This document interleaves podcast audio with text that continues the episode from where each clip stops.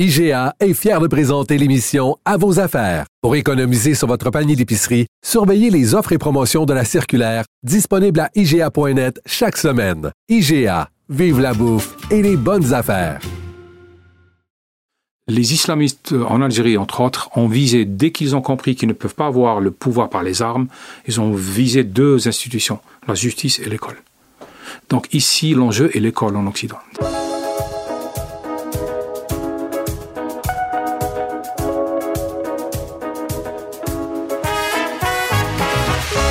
Bonjour à tous et bienvenue à un nouveau numéro de contact. Très honoré, je suis d'avoir avec moi en studio Kamel Daoud. Vous avez été très longtemps journaliste dans votre ville de cœur, Oran, en Algérie où la liberté d'expression doit être entendue avec évidemment beaucoup de précautions. Une fatwa a même déjà été prononcée contre vous.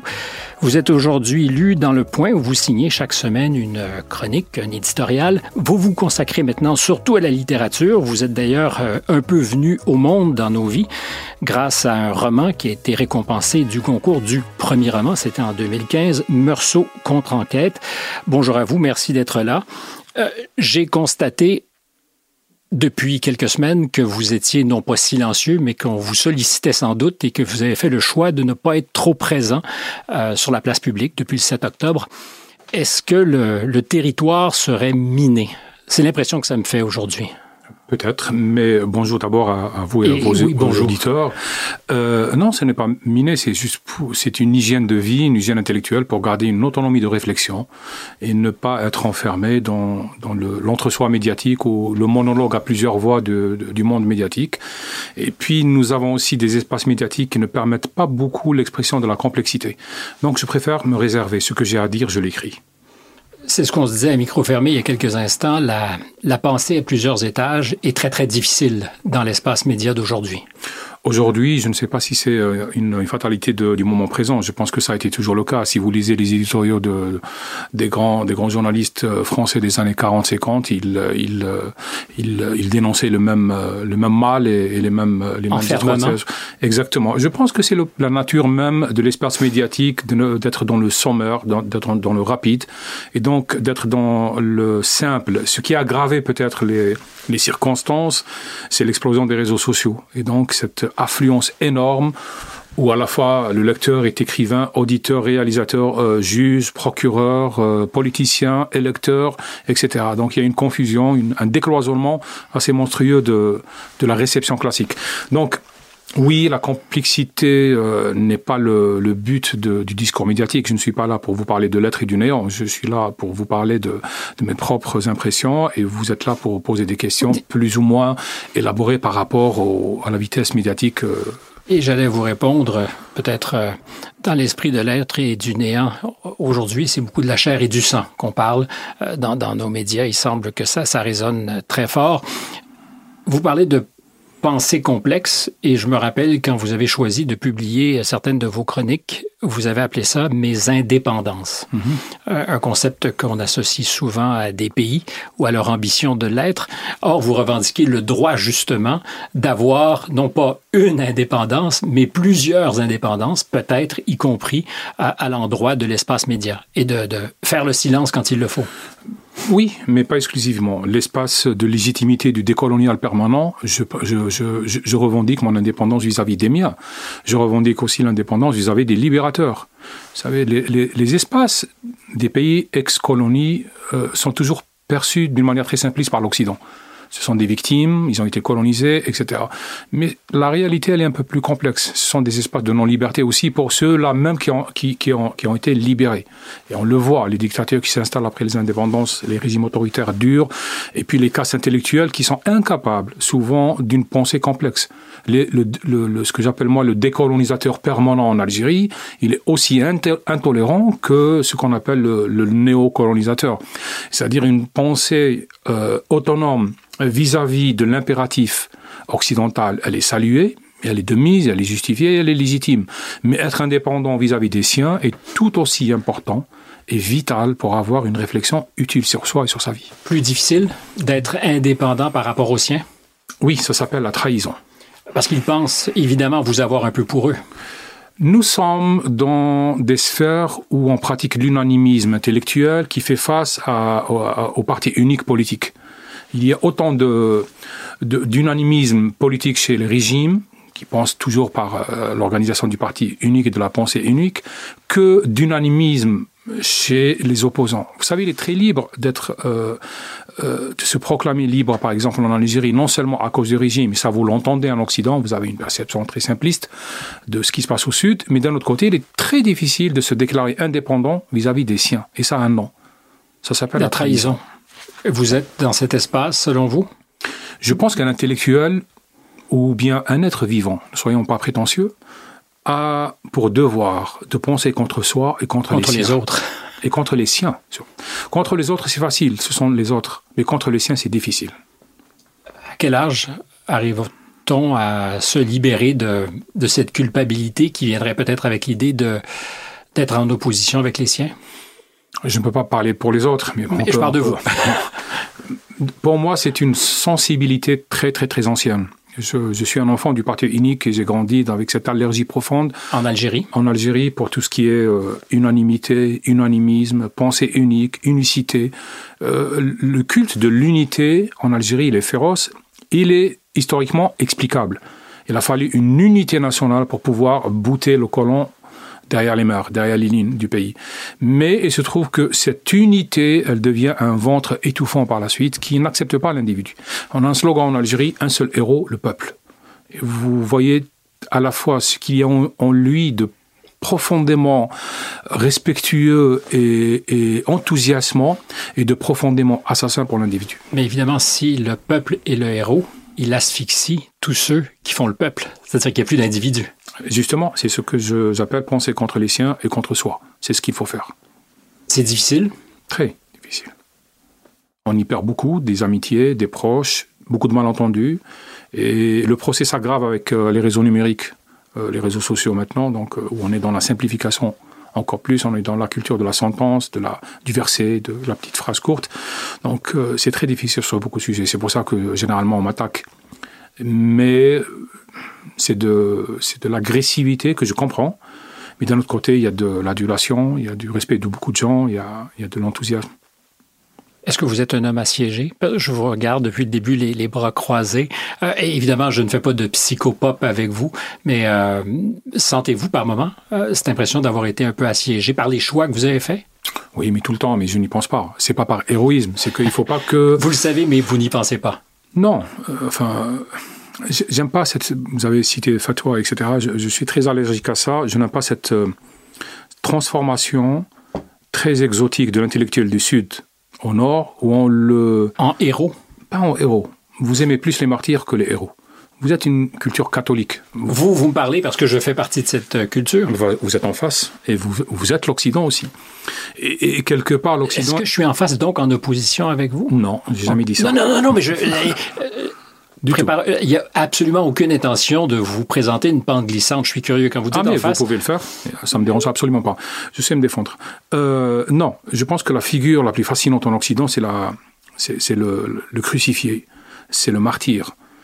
Parce que vous êtes une culture à la fois de, de l'agression et de la culpabilité. Mhm. Et, c'est pour ça qu'on vous culpabilise très facilement. C'est pour ça que vous êtes divisé en deux en Occident, les culpabilisés et culpabilisateurs, et puis de l'autre côté, les gens qui sont dans le déni de, la chose. Donc, dans ce sens-là, me sentir agressé, encerclé, assiégé, euh, oui, mais euh, je n'en fais pas le centre de, de, de, ma réflexion et de ma vie. Parce que sinon, c'est se martyriser. J'ai pas envie d'être un Jésus. Moi, j'ai envie de marcher, d'être un pèlerin. Ben, c'est une nuance importante. Très. Parce qu'en étant pèlerin, il y a une possible solidarité à terme. Non, c'est surtout une, une possibilité offerte de relativiser toutes les croyances. Voyager, c'est relativiser les croyances. Euh, des siens, de soi-même, des autres, etc. C'est ça, voyager. C'est pour ça qu'il y a cette, fameuse euh, sentence de Saint Augustin qui disait que le, le monde est un livre, et ceux qui n'ont pas voyagé n'ont lu qu'une seule page. Et donc, voyager, c'est lire plusieurs pages. Vous m'avez répondu très fermement non. Être pèlerin, c'est pas nécessairement de, risquer la solidarité. Or, je pense que le voyage, c'est s'exposer à être vulnérable et éventuellement de se faire tendre la main ou de l'attendre. Euh... C'est possible, mais c'est pas ma vision. Parce que voyager, c'est s'alléger, c'est se débarrasser de beaucoup de poids morts, c'est accepter la dépossession, c'est accepter le fait de traverser les choses, de traverser, etc. Donc on est pauvre. C'est pour, pour, ça que le pèlerin est pauvre à la base, parce qu'il ne s'encombre pas de possession.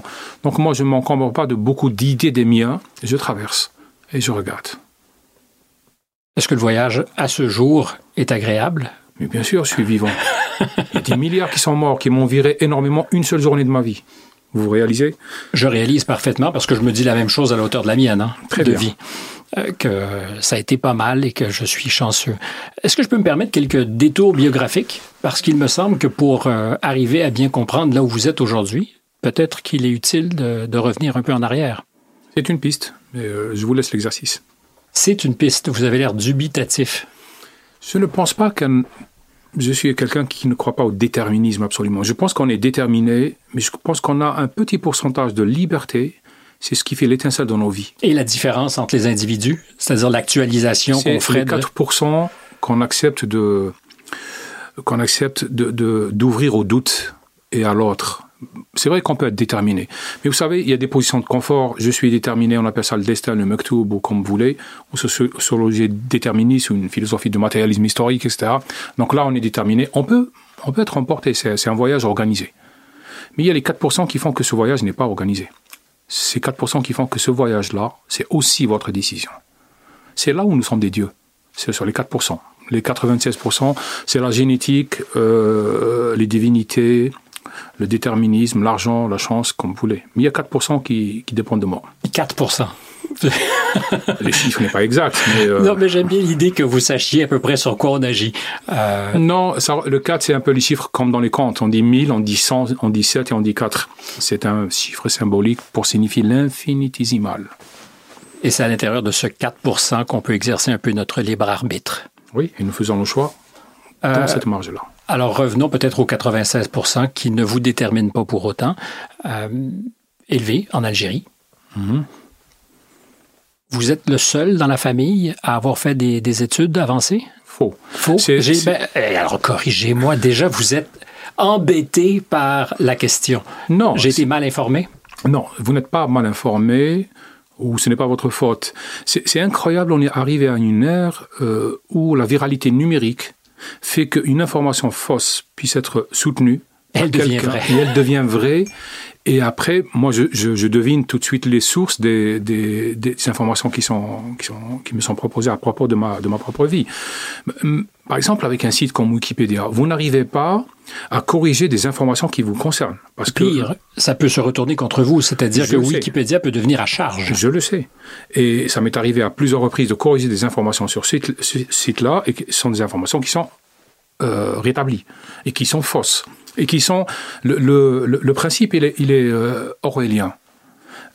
La source, elle est fausse, on reprend, et puisqu'on a, a une source, la source en elle-même devient la preuve d'une vérité. C'est faux. J'ai grandi dans une famille, nous sommes trois garçons et trois filles, mon père et ma mère, qui illettrés, qui n'a jamais été à l'école, ils ont fait beaucoup d'efforts. Je suis l'aîné, donc je suis le premier scolarisé, mais c'est vrai que dans ma tribu, j'ai été le premier à avoir son bac, j'ai été le premier à être à la fac, etc. Euh, le système scolaire algérien, il a des, de grandes vertus, de masse, il a des défauts. Mon parcours, surtout en littérature, il est euh, quasiment autodidacte. Je veux dire, euh, la maîtrise de la langue française, l'apprentissage de la littérature, c'est autodidacte. Ce n'est pas à l'école que j'ai appris.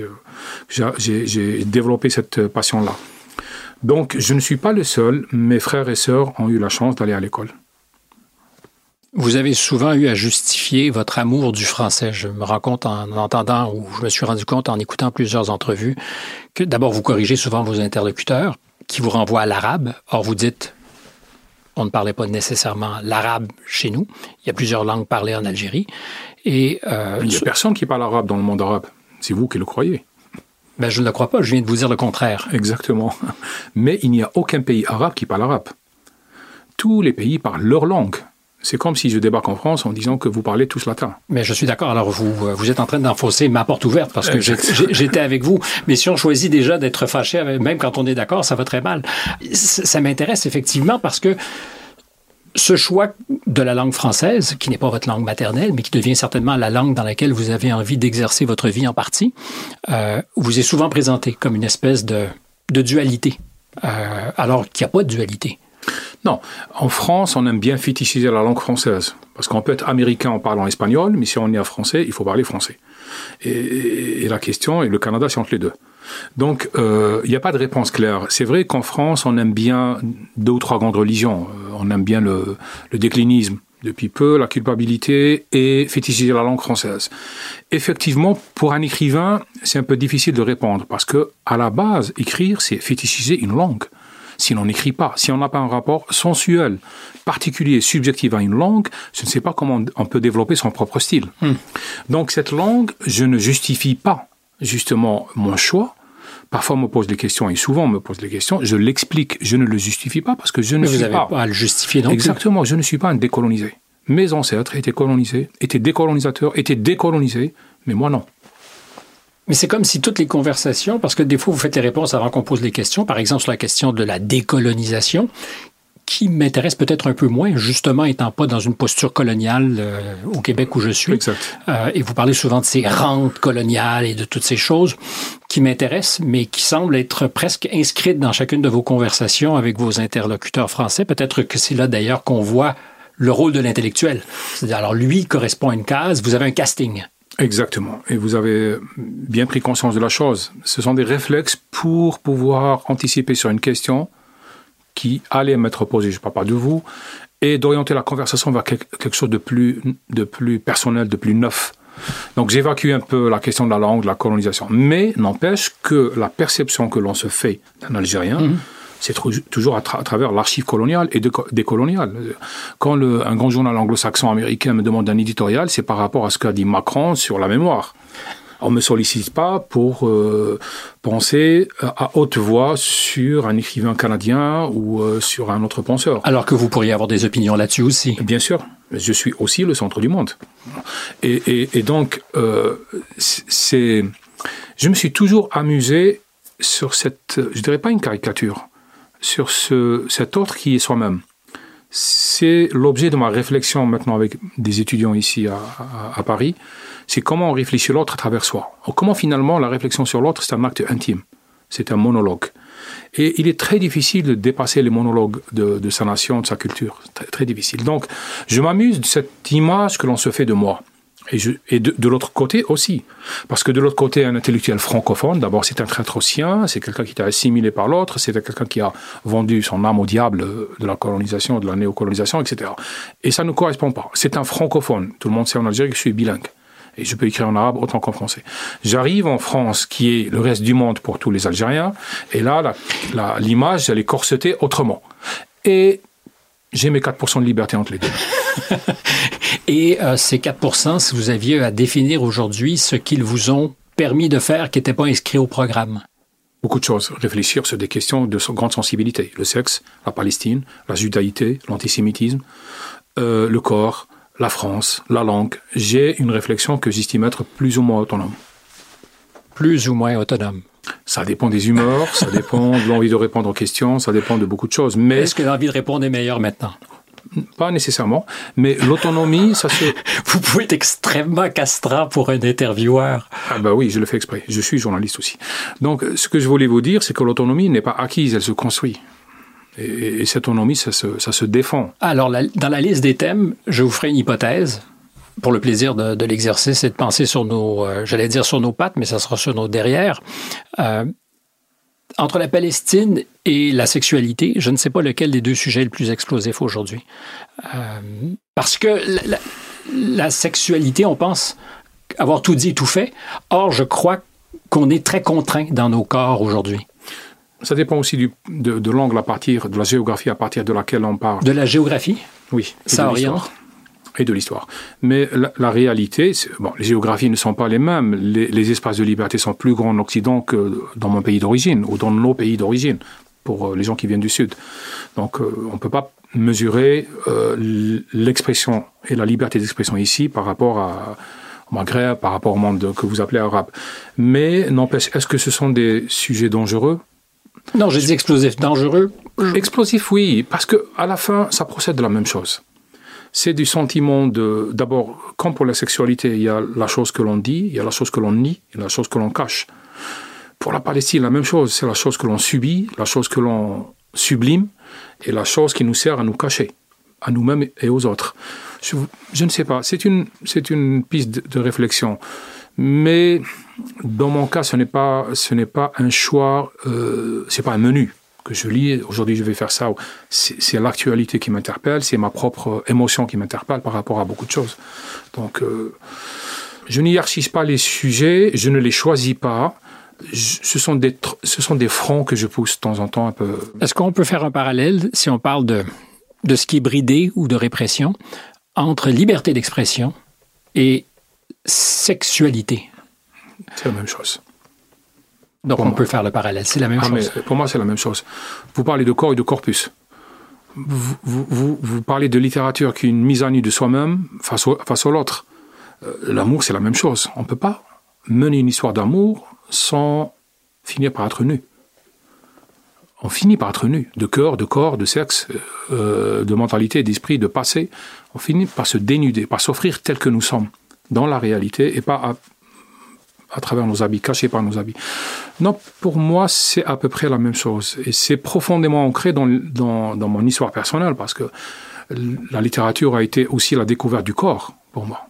Expliquez-moi. Vous grandissez dans un pays très conservateur tout le sexe est évacué, c'est le non-dit absolu. Et vous tombez sur des romans écrits en français qui vous parlent de nudité et d'érotisme.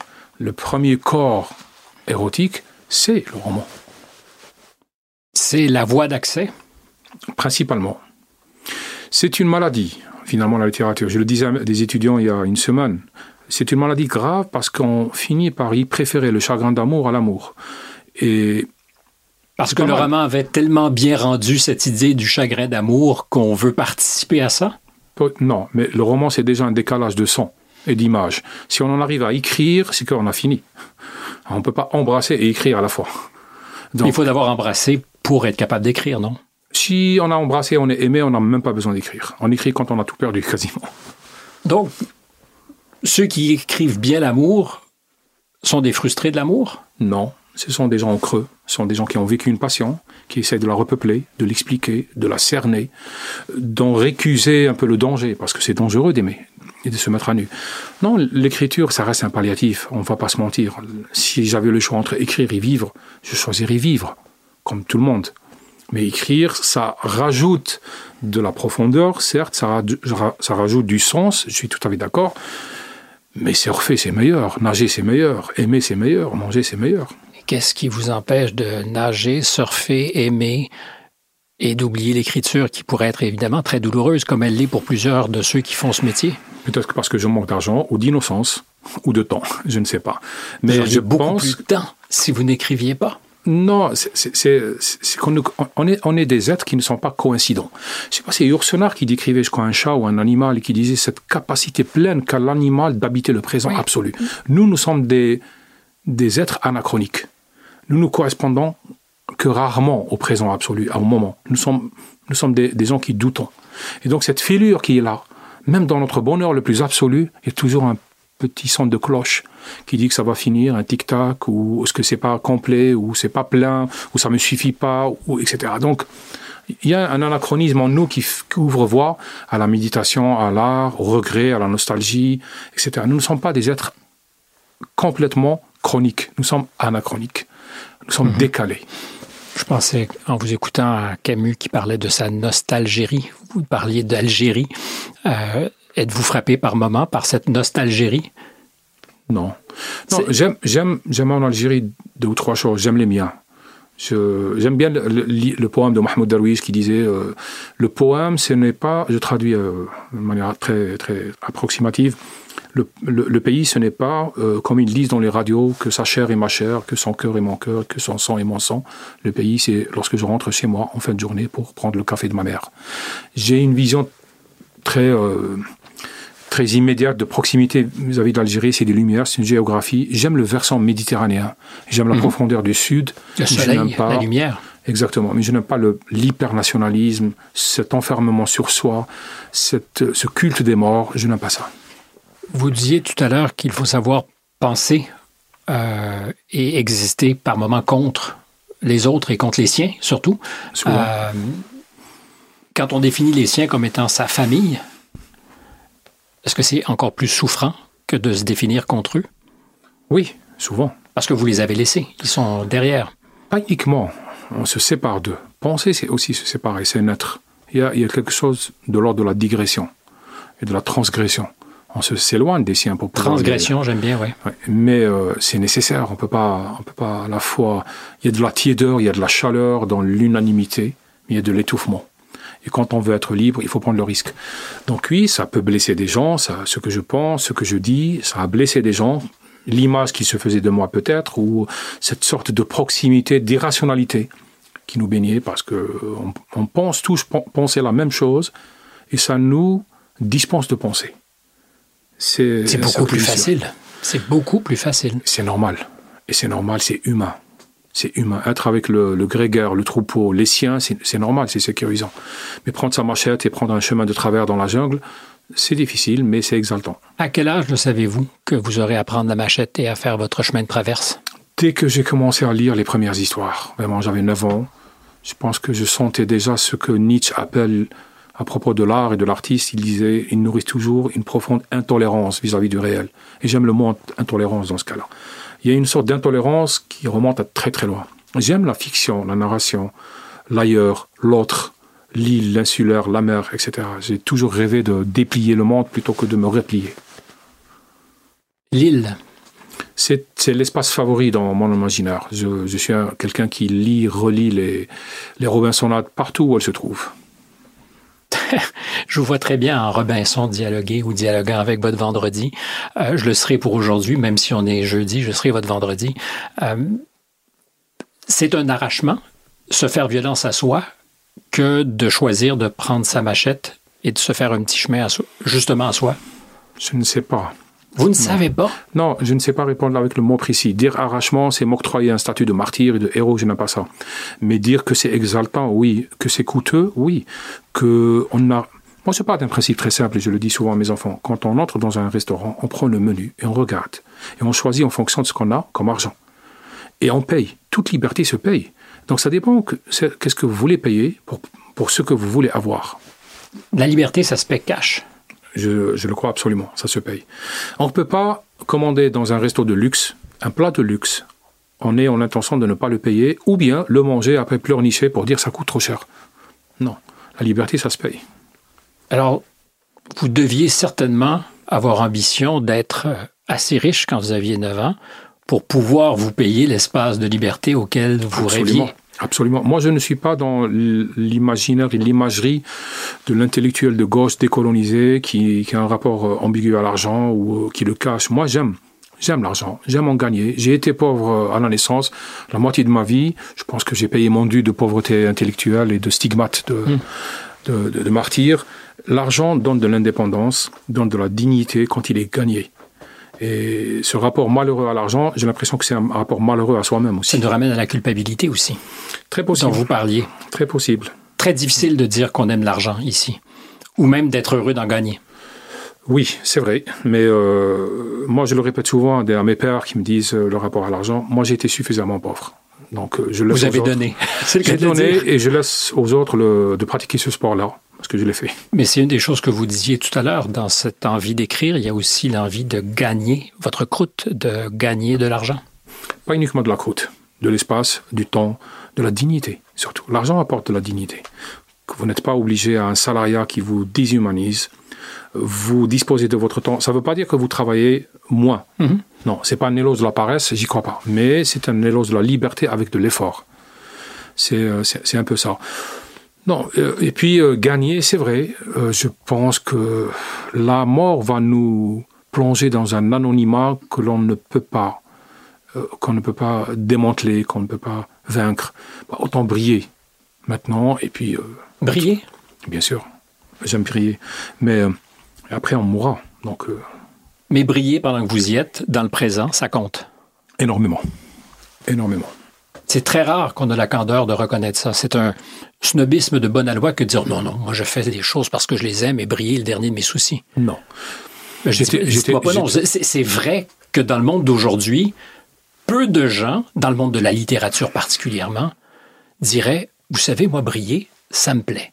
Ah ben moi ça me plaît. Moi j'ai une figure en tête, euh, la figure de Jack London, Martin Eden par mhm. exemple, cette fable de, de, l'écrivain qui se fait, qui s'arrache, qui se construit, qui se construit, etc. Moi j'aime j'aime les parcours d'écrivains anglo-saxons qui, qui arrivent à fabriquer du son, c'est de la vie.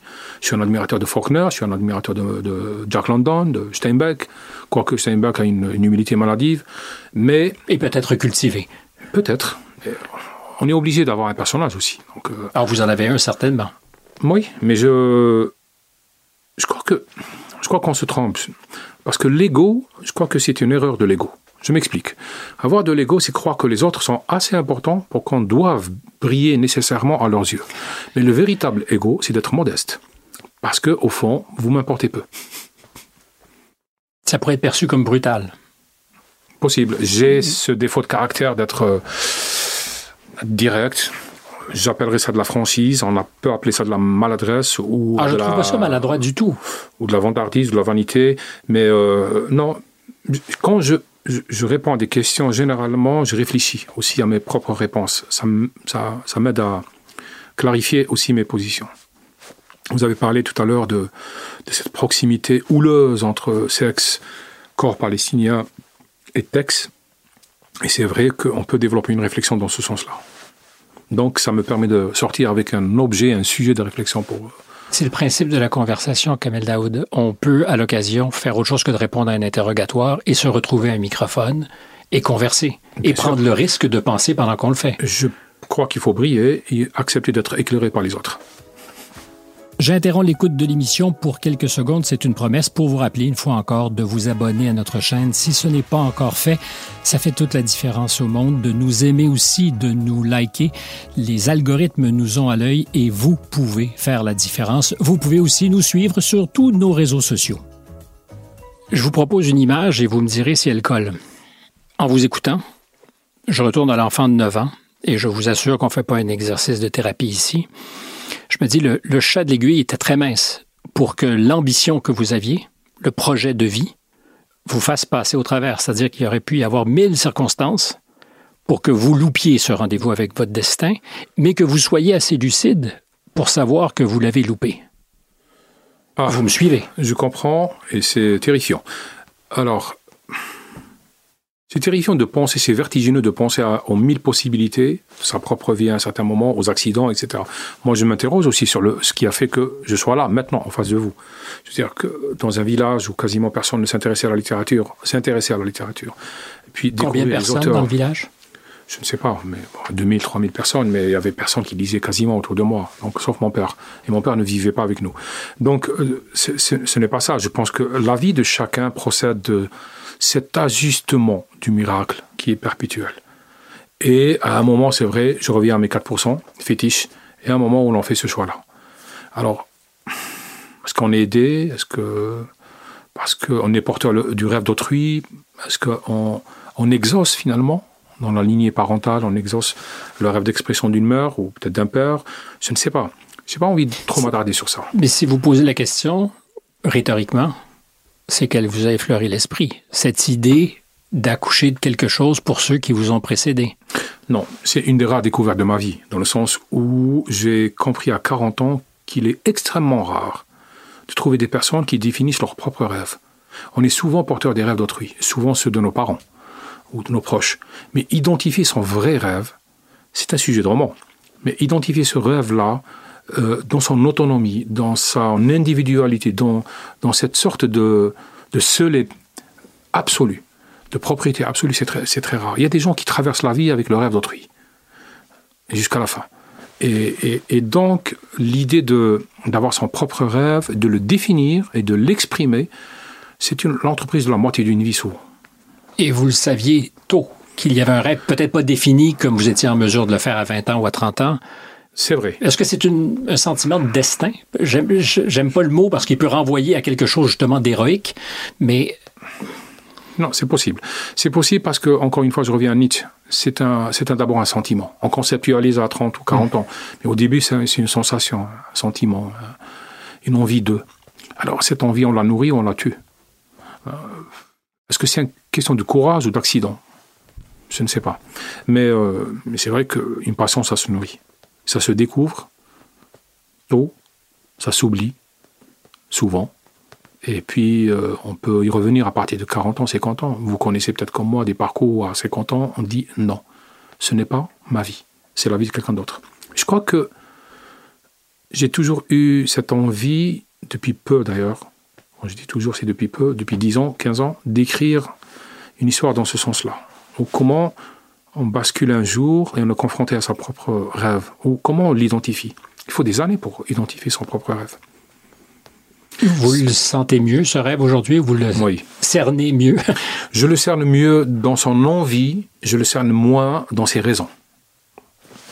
Donc les raisons, elles sont abyssales, comme dans chaque individu. Je ne sais pas d'où ça procède, mais j'enquête. Je, pense qu'un écrivain ou un artiste, ou, on s'interroge sur ces raisons. C'est en partie le socle d'un écrit c'est de s'interroger sur les raisons. Et chaque dix ans, on découvre que la palette des raisons, elle est beaucoup plus profonde que l'on croyait. Et c'est une vie. Euh, c'est pour ça que je ne sais plus quel écrivain qui avait parlé de cette, magnifique leçon qu'est la, vie, où on comprend tout, mais à la fin, je veux dire.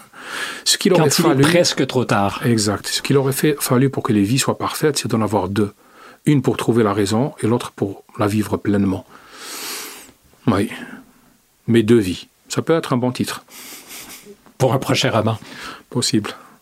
En vous présentant, je disais qu'on vous a pour l'essentiel découvert tous avec Meursault, contre-enquête, ça change la vie euh, de celui qui veut briller, de celui qui veut gagner son autonomie, que d'avoir du succès. Oui, oui, profondément. Il ne faut pas, faut pas cracher dans la soupe. La réalité, c'est que le succès, pour moi en tout cas, il a été foudroyant, il a été mondial. Je n'avais pas, c'était un rêve, oui, mais je n'avais pas les instruments pour y faire face. Et ça a été coûteux dans ma vie personnelle en termes de sécurité, en termes d'impact sur ma vie familiale, sur mes enfants, etc. Vraiment? Bien sûr. Le succès peut être coûteux? Ah, mais il est absolument coûteux. Si on ne sait pas le gérer, si on n'a pas les instruments, si on n'y est pas préparé, je pense que le succès est coûteux. Maintenir un cloisonnement entre sa vie personnelle anonyme, son besoin d'anonymat, et une exposition, les sollicitations médiatiques, le personnage que l'on tisse autour de vous, parce que vous êtes ce que vous êtes, vous êtes aussi ce que vous rêvez d'être, et vous êtes ce que les autres croient que vous êtes. Et tout ça, c'est, ça fait quand même beaucoup de monde pour une seule, une seule peau. Et, et, c'est, c'est ça. Bon, Meursault, ça a été foudroyant. J'écris un roman pour que, avec l'espoir qu'on puisse en vendre 1500 exemplaires. Je me retrouve avec 49 maintenant, traductions dans le monde. C'est foudroyant. Est-ce que je n'en suis pas content? Si. Mais comme je parlais d'une seconde vie. Si j'avais une seconde vie, j'aurais, j'aurais procédé autrement. J'aurais géré autrement. C'est possible parce que, évidemment, on n'anticipe jamais ce qui nous attend au point de la comprends, Je comprends, mais maintenant je comprends beaucoup. Je suis plus sensible aux gens qui ont une échelle faramineuse par rapport à moi, qui gèrent des succès. Et, on en voit ce, que le succès fait exploser en, l'air, ce qui arrive à, à se rappeler que ce que l'on fait est d'abord aussi un métier. Ben, vous aviez un métier avant d'être euh, romancier consacré. Vous avez été journaliste, vous avez écrit des éditos, vous avez travaillé dans un journal à Oran. Je sais que vous comparez souvent le travail du journaliste au tir de pénalité mhm. et le, romancier au match complet. Oui, c'est une, euh, image. Alors, j'entends l'image, mais en quoi le fait d'avoir été le, chroniqueur du monde et d'un monde très agité, parce qu'il y a une période euh, violente en mm. Algérie dans les années 90 quand vous mm. êtes journaliste, en quoi ça, ça façonne le romancier? Ou pas du tout? Si, on échappe à soi-même. Euh, et à sa propre histoire, et à son pays, à son sol, aux conditions, comme vous dites. Il y a, y a une manière de s'extraire, de prendre un peu de distance pour regarder, mais on est toujours aussi façonné par les 96% qui restent et qui sont, ils sont cette histoire-là.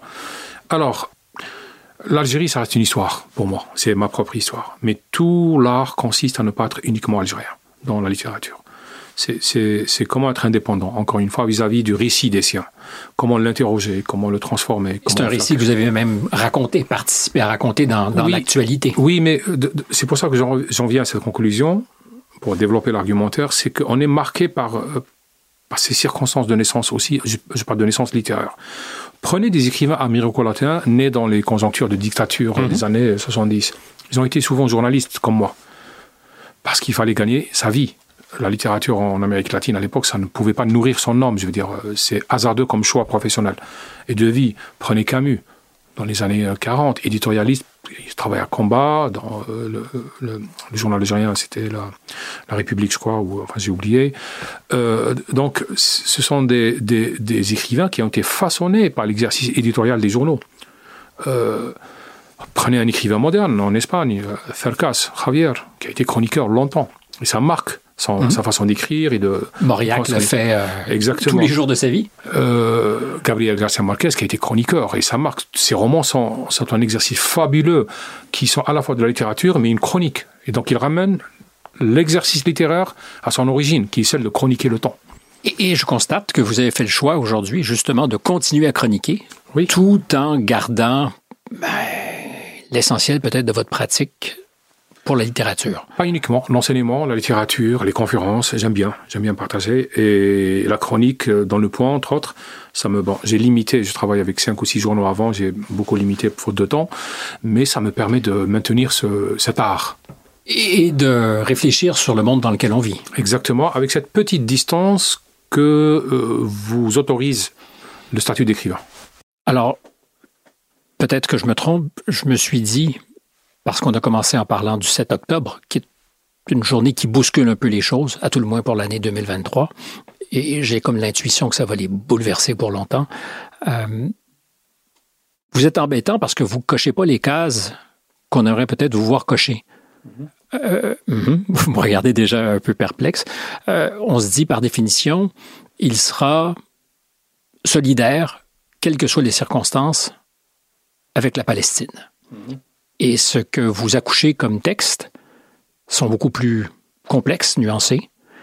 Vous parlez de ce qu'on aime le Palestinien mort, saignant, qu'il est le ventriloque de gens qui sont à la manœuvre et qui n'ont pas à cœur nécessairement la cause.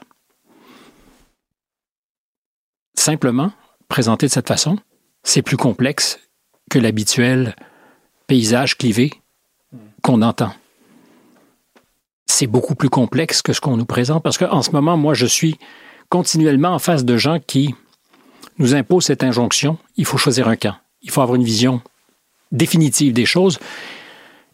J'étais curieux de vous entendre.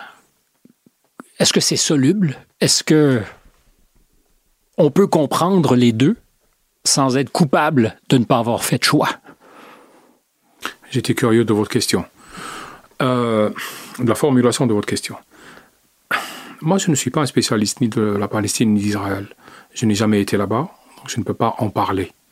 Et je m'interdis de, d'avoir une opinion sur le corps des autres quand ils sont engagés dans des questions de vie ou de mort. Je n'ai pas été du côté israélien le 7 octobre et je n'ai pas été du côté des Razaouis maintenant. Donc, je m'interdis beaucoup de choses. Mhm. Ça ne m'interdit pas la compassion, l'empathie ça n'interdit pas le, le, droit de me scandaliser ou de dénoncer, mais j'essaie de nourrir une réflexion autonome qui est difficile, certes, parce qu'elle n'est pas habituelle, etc. Maintenant que des gens soient dans l'injonction ou dans la sommation, choisissez un camp, ils peuvent. Moi, je n'ai pas envie de choisir un camp. Moi, je suis du côté de tous ceux-là qui sont dépossédés de leur vie, de leur corps, etc. J'ai toujours donner une priorité à la réflexion sur le sentiment pro-palestinien plutôt que sur le palestinien lui-même. Parce que dans ma vie, j'ai croisé deux Palestiniens. Si vous allez dans le monde arabe, la plupart n'ont jamais croisé de Palestiniens, réellement.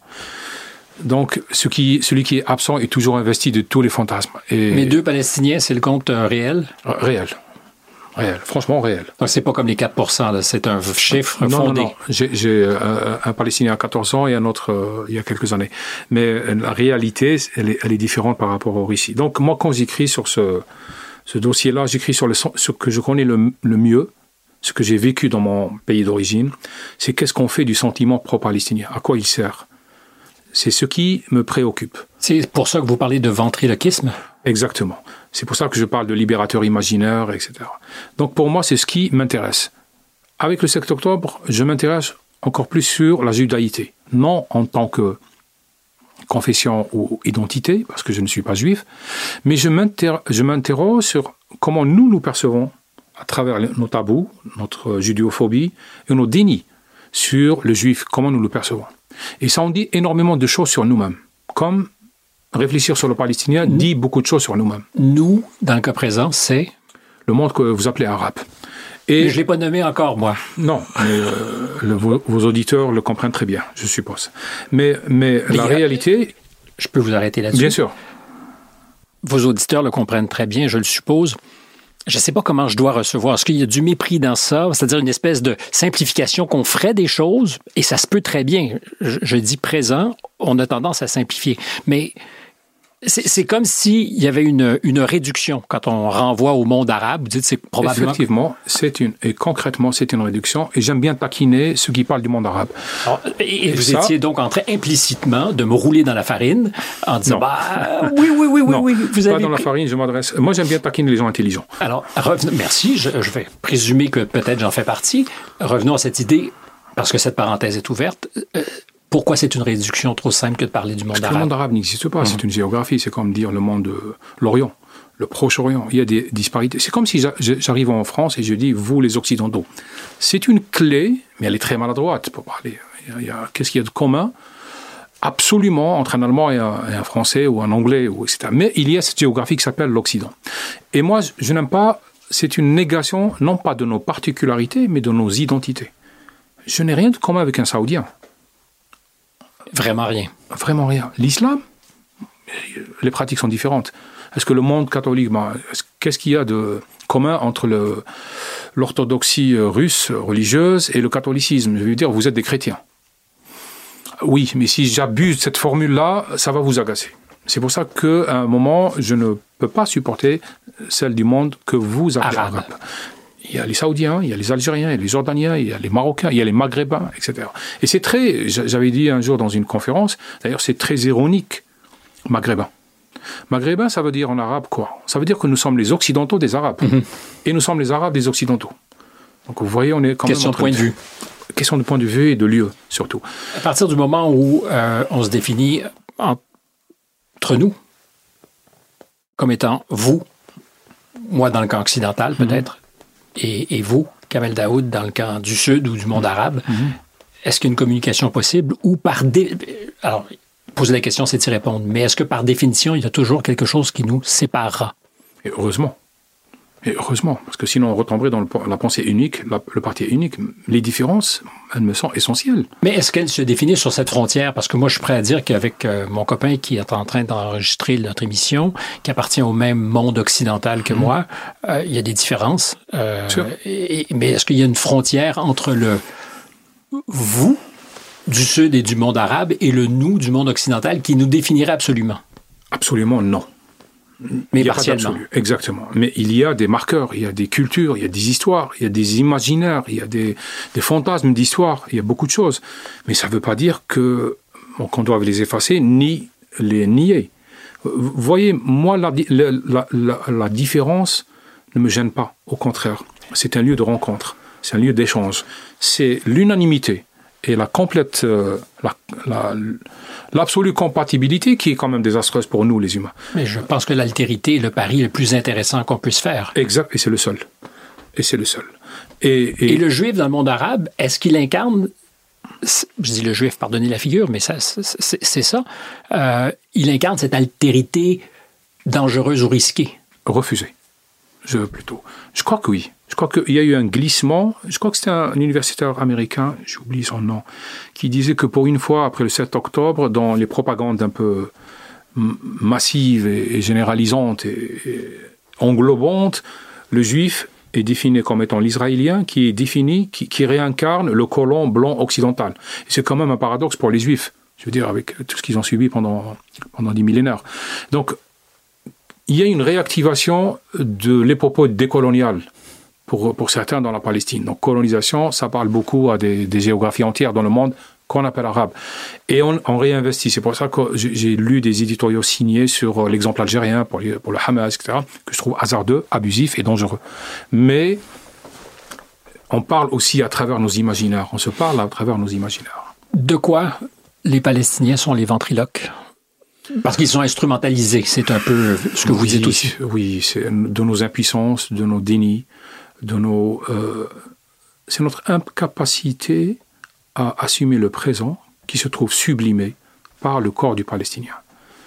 Et si à ça, on ajoute le messianisme religieux, les projets euh, des, des, islamistes, etc., le cocktail devient détonnant. Alors vous soulignez vous-même un enjeu, et vous êtes plus familier que je ne le serai jamais avec cet intégrisme, l'islamisme.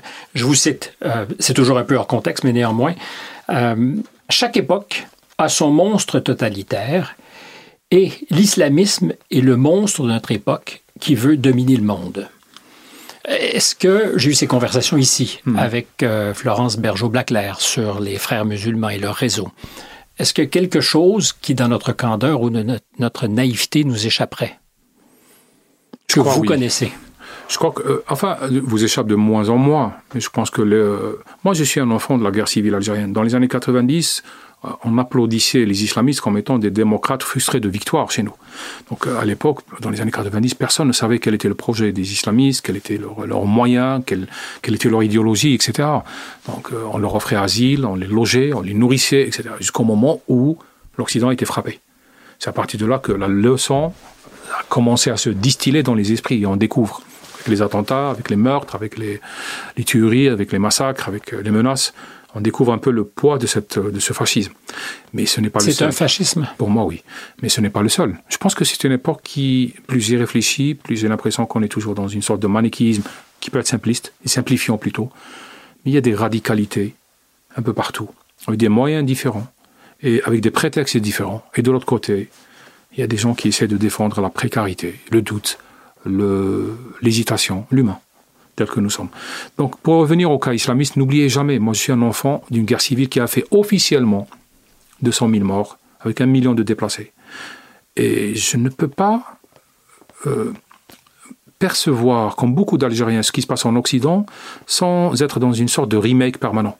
Ils font des erreurs que nous avons faites et qu'ils peuvent éviter, par exemple. Et c'est une obsession chez beaucoup d'Algériens. Beaucoup ne le disent pas en on, mais en off. Alors dites-moi. Ne, faites pas ça, ne faites pas ça, ne faites pas ça. Alors dites-moi en on ce que nous ne faisons pas. Protéger l'école. C'est en premier. C'est en premier. C'est vraiment la tranchée où se jouent les républiques et les démocraties. C'est l'école. Les islamistes en Algérie, entre autres, ont visé, dès qu'ils ont compris qu'ils ne peuvent pas avoir le pouvoir par les armes, ils ont visé deux institutions, la justice et l'école. Donc ici, l'enjeu est l'école en Occident. Si d'ailleurs au Canada aussi, surtout au Canada, parce que vous avez euh, ici on a la culpabilité coloniale. J'ai l'impression qu'au Canada, j'abuse et vous m'excuserez, une sorte de culpabilité communautaire. Donc euh, et qui est tout aussi agissante. Bien sûr, et qui profite des brèches des brèches. Et pour moi, l'école, c'est quelque chose d'important. Le livre, la culture, le manuel scolaire, l'école, l'impératif de laïcité, tout ça, c'est très important. C'est un enjeu décisif. Ça se jouera à l'école et ça se perdra à l'école. Mais c'est comme si, par moment, justement, cet objectif de laïcité euh, nous faisait mal, comme si on imposait, comme si c'était une forme de totalitarisme sans jamais mesurer que toutes les brèches qui restent ouvertes seront comblées par des gens qui n'ont aucune ambition à la laïcité. Je crois que, je reviens toujours à la phrase d'une amie euh, psychanalyste tunisienne qui me disait la démocratie, elle a l'art de ne pas savoir se défendre. Et, et pourtant, c'est ici qu'on vient trouver refuge. Oui, justement, et c'est la seule solution que nous avons.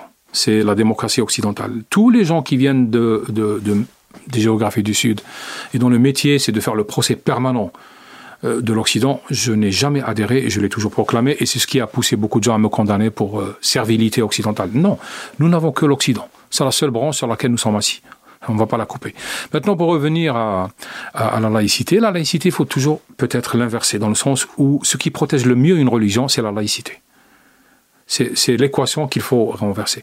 La laïcité protège la religion des ambitions politiques qui la détournent. Et c'est important à répéter. J'entends très bien. Euh, aussi dans ce que vous dites, parce que vous l'avez déjà souligné parlant de la guerre en Ukraine, par-delà les responsabilités de part et d'autre, il y a une certitude, c'est la liberté. Mutatis mudandis est incarnée dans l'Occident et que pour l'instant, à ce jour, on ne voit pas beaucoup de réfugiés partis du Sud cogner à la porte de la Chine ou cogner à la porte de la Russie. C'est ce que je dis souvent aux gens qui font le procès permanent et absolu de l'Occident. Les seuls qui soient sincères, ce sont les migrants clandestins. Eux, ils savent où se trouve le salut. Les Syriens, quand ils ont fui, ils ne sont pas partis en Arabie Saoudite à l'époque, ils sont partis en Allemagne. Je me rappelle très bien cette phrase dans un entretien qui a été fait euh, dans Le Point, un entretien qui a été fait dans Le Point, publié par Le Point, qui m'a bouleversé, je pense, qu'à l'époque, il y a trois ou quatre ans. Euh, le journaliste est parti sur place dans les villes kurdes pour interviewer les prisonniers Daesh. Qui enfin, c'était des éléments de Daesh qui étaient emprisonnés par les Kurdes. Et cette phrase qui est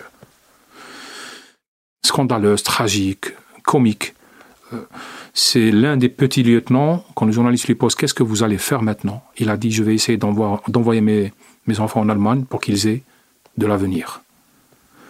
Vous imaginez? C'est tout est, dit. Tout est dit. Je n'ai pas beaucoup de choses à ajouter. Donc, pour le reste, vous pouvez retrouver l'entretien euh, qui est paru, il y a, le reportage plutôt, il y a trois ans peut-être. Mais euh, cette phrase, elle m'a. Comment dire Elle est spectaculaire, comique, dangereuse, terrifiante, scandaleuse, immorale, tout ce que vous voulez. Ce que des idéologues peuvent être. Moi, je crois que je définis toujours un pays, c'est là où on voudrait voir grandir ses enfants. C'est pour ça que les Algériens rêvent du Canada aussi. C'est parce qu'on a l'idée d'un pays de liberté. C'est une France sans la colonisation, comme je l'avais écrit un jour, et, et sans les grèves. Mais, euh, mais la réalité, c'est que l'Occident, c'est tout ce que nous avons. L'Occident n'est pas juste, ni injuste. Il est ce qu'il est. Je ne lui fais pas un reproche euh, puéril et infantile. Je n'attends pas justice de l'Occident. La justice, je me la fabrique. Il est ce qu'il est. C'est un espace de liberté. C'est un espace de malentendu, de prédation. Je suis d'accord. De crimes, d'histoire, mais aussi d'art, de, culture, de, de, beaucoup de choses. De beauté. De beauté, d'esthétique. C'est tout ce que nous avons pour le moment. Amin Malouf répondait à un entretien que j'ai lu récemment. Il disait c'est vrai que l'Occident est critiquable, je cite de mémoire, mais il dit euh, nous n'avons pas d'autre solution de rechange. Il n'y a pas d'alternative. Non. Sauf aller sur Mars. Mais bon. Bon, on va demander à M. Euh, Musk de travailler là-dessus, mais c'est pas pour demain matin. Euh, je termine là-dessus. vous avez commencé notre entretien en parlant de la mauvaise conscience de l'Occident et du déclinisme. Mm-hmm. Si l'Occident est le seul refuge, il faut combattre le déclinisme. Absolument. Et la mauvaise conscience. Absolument. Et on est perclus de ces rhumatismes qui nous rendent plus que souffrants, fragiles. Alors, à l'homme du Sud, qu'est-ce qu'on doit faire pour guérir cette maladie? Assumer. C'est tout. Il y a une histoire, bien sûr, une histoire de prédation, bien sûr, de colonisation, de crime, bien sûr il y a euh, quelque chose qui, ne, qui va mal dans le monde, mais le monde est ainsi fait. Mais d'un autre côté, l'Occident, il est là pour accueillir, pour donner refuge à des gens comme moi, pour donner de incarner la liberté autant que faire se peut, dans les limites de l'humain, dans les limites du malentendu humain. Mais, mais assumer l'histoire et ne pas céder à la culpabilité, parce que vous avez en face et en vous et chez vous des ingénieurs de la culpabilisation. Et ils le savent très bien. Qui travaillent là-dessus. Bien sûr. Euh, c'est comme pour la construction d'un roman. Vous avez le protagoniste, il y a l'antagoniste qui connaît sa faille. Et, ça, ça c'est clair. Alors, là aussi, c'est un discours très précaire. Si vous dites ça, on va penser que vous êtes dans une attitude de quémandeur vis-à-vis de l'Occident ou clientéliste. Non, je ne le suis pas. Je, je, peux parler maintenant de ce, que, ce qui me manque, ce qui m'éblouit, et je peux parler plus tard de ce que je n'aime pas, et je le fais. Mais n'empêche que l'enjeu est énorme. Si l'Occident s'effondre, où pouvons-nous aller, nous? Il n'y a pas d'autre endroit, malheureusement. Il n'y a pas, il y a pas Donc, assumer, pour moi, c'est une... Il n'y a pas de sortie de secours. Il n'y a pas de sortie de secours. Il n'y a pas de seconde vie. Donc, assumer les erreurs, mais assumer aussi les vertus. Oui, je pense que c'est une belle façon de mettre un terme à cette conversation. Le mot vertu, oui, pourquoi pas. Vous aurez le dernier mot Ah non, jamais. Jamais. Ça s'est finalement bien passé? Euh, je ne sais pas, c'est à moi de vous poser la question. Moi, je suis très heureux. Ah bah très bien. J'étais très honoré que vous ayez accepté et que vous ayez joué aussi un peu. J'aime bien, mais parce que ça permet aussi de ne pas s'ennuyer quand on joue. Je ne suis pas ennuyé. Moi non plus. C'est la, chose que je voulais entendre. Merci à vous et merci à vous qui nous avez écoutés. Si vous avez apprécié l'exercice, s'il vous plaît, partagez-le. Ça fait de grosses différences pour nous. L'œil de l'algorithme est toujours très attentif, donc aimez-nous, likez-nous pour parler en mauvais français. Je rappelle que cette émission est le fait de quelques collaborateurs. Jeanne Croteau est notre réalisatrice. Marianne Grenon est à la recherche. Stéphane Bureau au microphone. À très bientôt. Et à vous, encore une fois, merci. Merci à vous.